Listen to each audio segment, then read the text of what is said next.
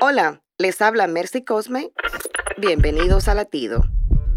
¿Qué cualidades son esenciales para las relaciones personales?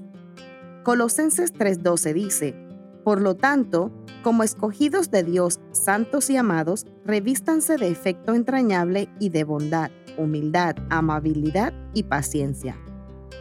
Si notas, la escritura no dice que seamos inteligentes, especiales, eficientes. La virtud de los cristianos es ser afectuosos, sensibles, capaces de ponernos en la posición de otros para entenderlos mejor, mansos y humildes porque fuimos creados para hacer el bien. Seamos pacientes ante las debilidades y pecados de otro, y más bien seamos la mano amiga que les devuelva la esperanza una vez más. Para escuchar más latidos, visita salvationarmyradio.org.